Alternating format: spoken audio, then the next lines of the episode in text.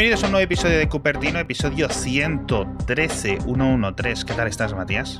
Muy bien, aquí eh, pendiente de qué voy a comprarle a Apple para, para aprovechar el. hay Black que gastar, Friday. hay que invertir. Esa compañía no va a llegar a los 3 trillones, ¿no? Los 3 trillones, ella sola. Me acuerdo mucho del email ese que mm, eh, se, bueno, no se filtró, sino que se publicó en el juicio en el que de, no me acuerdo qué ejecutivo de Apple decía, Eddie Q quizá, decía, no podemos descontar el precio de nuestros productos, lo que podemos hacer es regalar una tarjeta de regalo para eh, la gente que compra los productos, pues por ejemplo, en estas épocas de descuentos con el Black. Friday, porque los productos de Apple no se les baja el precio, no porque es como quitarles eh, su valor, ¿no? Su magia, sí.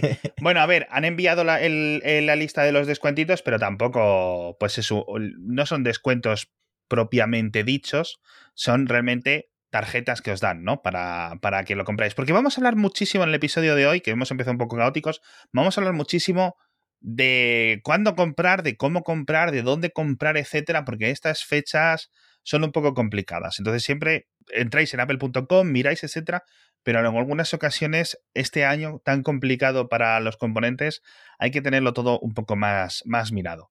Y bueno, descuentos, por ejemplo, realmente no es de un descuento, es una tarjeta de regalo que luego al final pues siempre la puedes utilizar en la App Store o en comprar un, un accesorio secundario o lo que sea, ¿no? Es decir, si vais a tirar de, de estos días, porque además creo que es hasta el día 29 el descuento de en Apple o esta tarjeta de regalo, pero bueno, eh, lo que veo por ahí, por ejemplo, en un iMac de 27 son 200 euros, creo que es lo más, lo más caro. Es decir, por ejemplo, si te compras un Mac Pro, no hay descuento. Hmm. Ni las ruedas. Ni las ruedas. Las ruedas ya, ya hicieron ese 50%. Mac Pro es eh, el último Mac que compraría quizá ahora el, el Mac Pro, ¿no? Sí, pues seguramente, la verdad. Pero bueno, 50 euros de descuento en los iPhone 12, los iPhone SE, los iPhone 13 vienen sin ningún tipo de descuento o tarjeta de regalo, utilizado como sinónimo, pero bueno, tenéis una lista en los enlaces de las notas del episodio, pero vamos, que tampoco es una cosa que os vaya a cambiar la vida, porque la verdad es que está todo un poco regulinchi. Ya sabéis que en apple.com, pues el Black Friday siempre lo hacen de una forma un poco más eh, limitada. De todas formas, al respecto de las compras navideñas, nos envió un oyente, Javier Antonio, una cosa bastante interesante que yo no la había visto, se me había pasado, la guía de los regalos navideños y cuándo comprarlos para que no se nos pasen eh, la- las, las fechas. Porque como comentamos, ¿hace cuánto? Fue como dos o tres episodios, ¿no? Que echamos, eh, nos pusimos a mirar más a fondo las fechas de entrega, ¿verdad? Sí, Eso es. Entonces, en esta guía oficial de Apple, que podéis encontrar también en las notas del episodio, pero seguramente si entráis en apple.com la veréis en alguna parte, ¿vale? Pone la fecha última, el último día que podéis comprar algo dentro de apple.com para que en España os llegue antes de las navidades, ¿vale? Algunas cosas con muy buena disponibilidad, es decir, te dicen hasta el 22 de diciembre lo puedes comprar y en principio te llegará, ¿vale? Yo os aconsejaría que fuerais con más, eh, con más eh, relajación, con sí. más tiempo, pero bueno, Eso me llamó la atención porque Mm. eh, el iPhone, si tú lo miras en Amazon, no te llega, pero vamos, ni en enero. O sea, el, es. el- el tiempo de entrega es a tiempo, no sé, muchos meses. sí. Y no entiendo por qué dicen que lo puedes pedir el 22 de diciembre. A lo mejor es que tienen ahí eh, un stock tremendo que les va a llegar de repente a las Claro, Apple Store Es que eso es, eso es lo que quiero dilucidar yo ahora porque hay un montón de diferencias y un montón de cosas interesantes que contar. Lo primero, los iPad es lo más fastidiado, ¿vale? De hecho, si pides a día de hoy, que estamos grabando un 25 de noviembre, un iPad mini o un iPad normal, el iPad de novena generación, ya no te llega este año. Ya es para enero. ¿Vale? Es decir, la cosa está muy fastidiada. Recordaréis uno de los informes que nos hizo hablar de este tema, de Nikkei, que mucha gente no se lo quería creer, de que Apple Sí. estaba quitando piezas y componentes a los iPad para sacar los iPhone, ¿vale? En alguna compatibilidad e intentar que hubiera más disponibilidad de iPhones, ¿vale? Pues esto es lo que ha sacado un poco más de disponibilidad los iPad, en, al menos en estos modelos. El iPad Pro sí está mucho más disponible, ¿vale?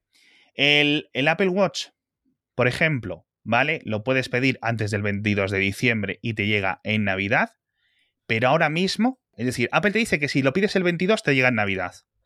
Pero ahora mismo, el día 25, me dice que me va a llegar el día 10. Es decir, 15, 16 días de retraso. de Mm. diferencia con mi pedido, con la- cuando yo le doy a comprar, ¿vale? Que no es común. Entonces, a lo mejor lo que decías tú, en dos semanas entra un montón de pedidos nuevos, Apple lo sabe y Apple se los guarda para ellos mismos, en vez de enviárselos a distribuidores mayoristas, ¿no?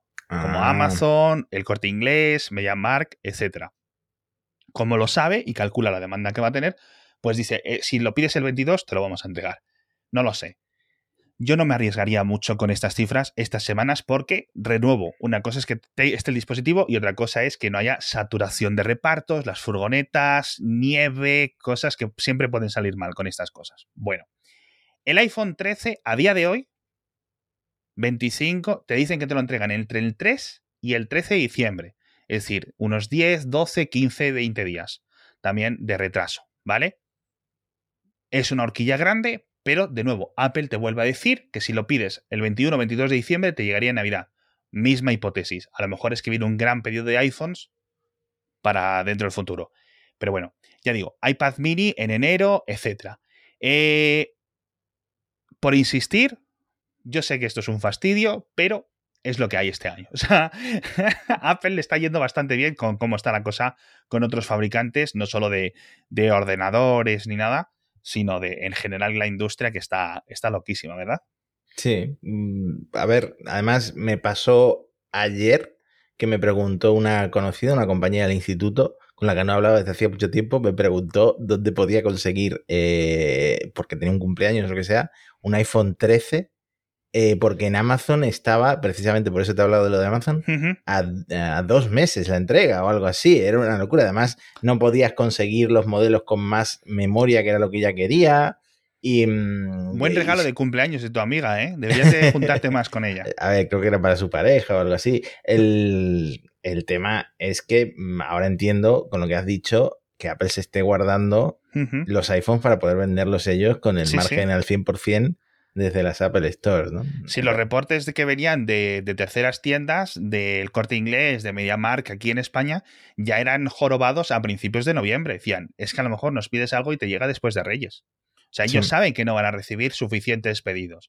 Entonces, la cosa está muy, muy, muy complicada. De hecho, fíjate, una cosa que he visto es que Apple, por motivos completamente diferentes, pero ha parado de vender un montón de productos en Turquía por la depreciación de la lira. Porque, bueno, no tiene que ver, no es un tema para contar el podcast, pero la lira está cayendo de precio día a día tanto que no tiene sentido para Apple vender porque lo que venda un día, eh, al día Sí. siguiente, esas liras le van a valer muchísimo menos y no quiere, y no quiere. Es decir, estamos hablando de una, una locura, pero bueno. ¿Será esa la razón por la que no hay Apple Stores en mi Argentina natal? Porque eso Anda. le pasa tres cuartos de lo mismo. No lo había pensado, pero, pero bueno, todo puede ser. En fin, eh, ¿de qué más cosas quieras hablar? Bueno, tenemos que hacer un poco de seguimiento del tema de las reparaciones, porque comentábamos el tema de las garantías en el último episodio y nos hemos encontrado con nueva información. De nuevo, seguimos sin fecha, sin fecha para su lanzamiento original en Estados Unidos, que será, según Apple, en 2022, ni para cuando esté. Yo insisto mucho en este tema, perdón que me interrumpa a mí mismo, porque me parece súper interesante este, este cambio de Apple. Y tampoco, decía, tampoco tenemos fecha en España, ¿vale? Ya iremos sabiendo. Lo que sí sabemos ahora es que parece que lo va a gestionar una empresa independiente, la compra, mejor dicho, la venta de estos tipos de, de piezas y de componentes. Es decir, yo creo que los vas a poder comprar en apple.com, ¿vale? Pero el encargado de enviarlo, de gestionar la logística, va a ser, pues imagino que uno o varios comercios autorizados, ¿vale? Hmm. Así que cuando llegue será. Y luego también se sabe ya, porque Apple está informando a sus empleados internos de cómo va a ir funcionando y de todo esto se filtra a la prensa de dónde van a estar los documentos con, con las guías de reparación y todo eso. Así que poco a poco la verdad es que se van sabiendo más detalles. Yo, este tema de que lo gestione una empresa de terceros, mm, ya comentaba, no creo que haya mayor historia, mayor problema, pero me hubiera gustado todo el tema que te decía de mm, que fueran las piezas y los componentes a todos a tu Apple ID, ¿vale? Para saber un poco un historial de tus propios recambios, porque se supone que esto es para la gente individual, ¿no? Es decir, te compras una pantalla para un iPhone 13 y Apple no detecta ningún iPhone 13 en tus cuentas, ni en la de tus familiares, ni cosas así, obviamente te la va a vender, porque dices, a lo mejor es para su amigo o para quien sea, ¿no? Pero si te estás comprando 10, 12, 13 piezas en este sentido, pues no tiene, no tiene mayor sentido. Entonces, ¿tú crees que eh, las piezas, una vez que tú las metes en el carrito, tú se las pagas a otra tienda y no las pagas directamente en apple.com? En, apple.com lo pagas. Lo que yo entiendo es que la gestión toda lo va a llevar otra empresa diferente. A ver, yo lo que veo es que a lo mejor esto significa que las piezas van a ser más baratas de, los que, de lo que esperábamos. ¿O no tendrá No lo sé, porque esta es la gran duda. Porque al mm. final, si de poco sirve que haya una disponibilidad de componentes si te sale casi tan caro como que te lo reparen físicamente y pagar la mano de obra a otra persona. Vamos a ver cuáles son las diferencias. Esto es a mí lo que más me interesa. ¿Vale? ¿Qué piezas va a haber? Que ya ha dicho Apple que va a ser bastantes. Y luego los precios. En fin, por cierto, he visto unos rumores, pero no me los creo, de que Xiaomi dice que va a hacer lo mismo. Es decir, que me parecería estupendo. Ahora que Apple digamos, que se anima a llevar todo este tema de los componentes hacia los consumidores para que cada uno pueda reparar lo que quiera, que la gente de otras empresas decidan hacer lo mismo, me parecería una cosa brutal. Pero, pero, he leído el titular, eh, creo que era en el Android libre, y no me ha quedado claro. Luego dicen, hay un tweet de Xiaomi India que dicen, y yo veo el tweet y digo, pero si aquí no están hablando de, de nada de reparar, no sé, no me encaja nada. En fin, que ojalá Samsung, ojalá Xiaomi, ojalá otras empresas se, decidan por esto, pero yo creo que de momento Yo creo que sí, porque esto es una respuesta a cómo se están los reguladores poniendo las pilas con el tema del derecho a reparar. Entonces yo creo que Apple va a liderar el cambio, pero que esto va a llegar a todos los fabricantes, yo creo que seguro, vamos. Debería de, debería de ir llegando y yo creo que nos va a beneficiar a todos. En fin, por cierto, no sé si has visto un sondeo que te pasé de CCS que hablaba y básicamente preguntaba a un montón de consumidores sobre sus historiales de reparación, sobre cómo de importante es reparar un dispositivo de, o un iPhone en este caso, porque preguntaban sobre eh, modelos de Apple. Eh, dice, oye, ¿prefieres reparar? ¿Prefieres cambiar y comprar un móvil en caso de que se te rompa, etcétera? Y me quedaron con dos cifras bastante curiosas. La primera es que solo el 20% de los consumidores ha reparado alguno de sus móviles en el pasado. Parece una cifra, no sé si muy alta o muy pequeña. ¿Tú qué dices, macho?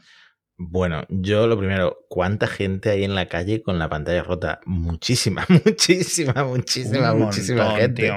Yo no aguanto ni un día con la pantalla rota. Eh, aunque me tenga que ir a una tienda cara, eh, aunque me tenga que ir a una Apple Store, la voy a cambiar. Si puedo hacerlo por mi cuenta, si puedo hacerlo en una tienda más barata, pues a lo mejor me lo pienso. Eh, lo que no entiendo es cómo hay tanta gente con la pantalla rota, mm, porque es que yo no lo puedo aguantar. Y mm, sí, es un número alto en realidad, ¿no? 20% de todos los móviles reparados. Sí, es alto. Es posible, es posible, porque claro, aquí nos metemos en un jaleo tremebundo, porque si se te rompe un móvil al principio, seguramente tengas algún seguro, alguna garantía, etcétera, y más o menos pues te lo puedan cambiar o lo que sea, o te lo puedan cubrir, etcétera. Entonces yo no sé si este porcentaje entra. Ahora, si después de tener dos años el móvil se te rompe y te dicen, me voy a inventar la cifra, te cuesta 150 euros arreglarlo. O 250 euros y tienes un móvil nuevo. Dos años en los móviles es mucho tiempo. Dices, bueno, pues a lo mejor muchas personas dicen, me gasto un poco más de dinero y ya tengo un móvil nuevo. ¿Sabes lo que me refiero? Entonces, por, por, esa decisión acaban apostando o acaban lo que dices tú, bueno, pues lo sigo usando roto lo que me dure. Sí. Y ya está. Y si le arranco un año más, etcétera, pues lo, lo le saco esos meses, no lo sé. Puede ser, sí. Ese es yo creo que ese es el pensamiento de mucha gente, sí.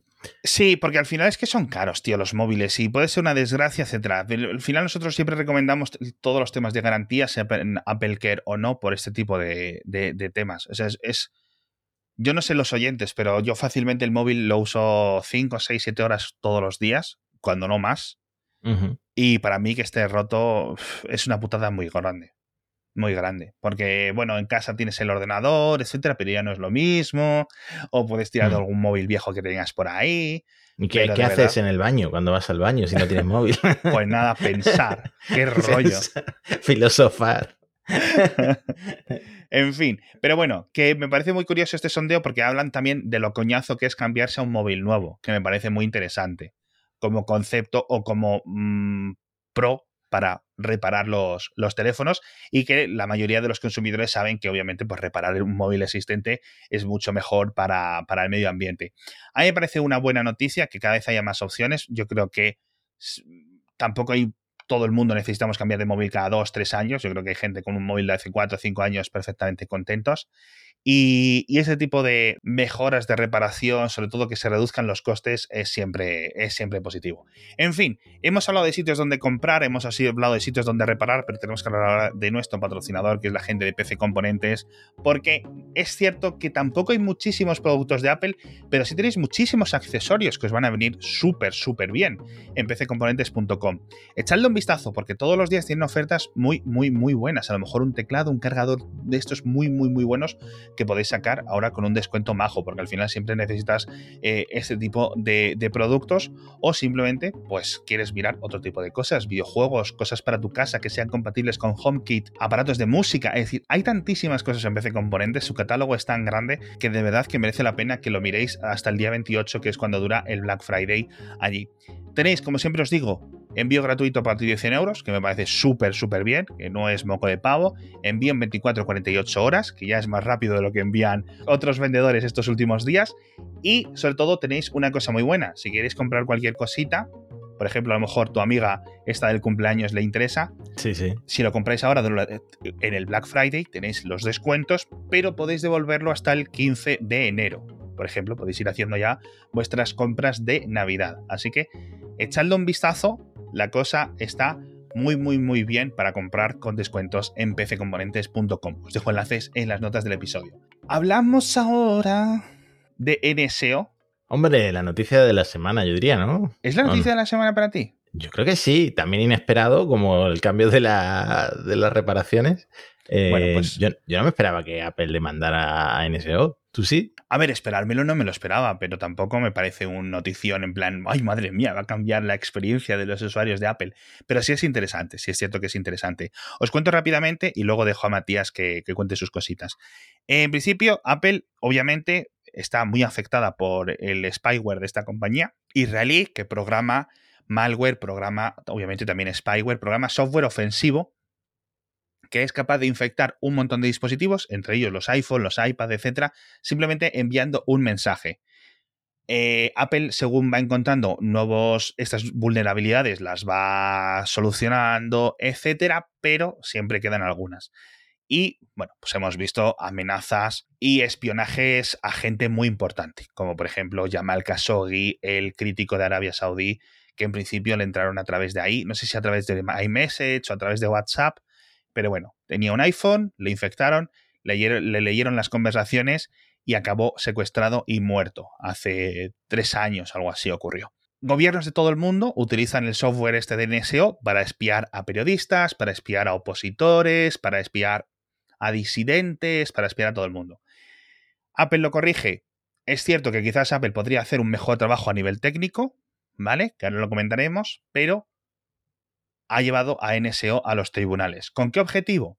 Pues básicamente dificultar que NSO pueda seguir desarrollando este software.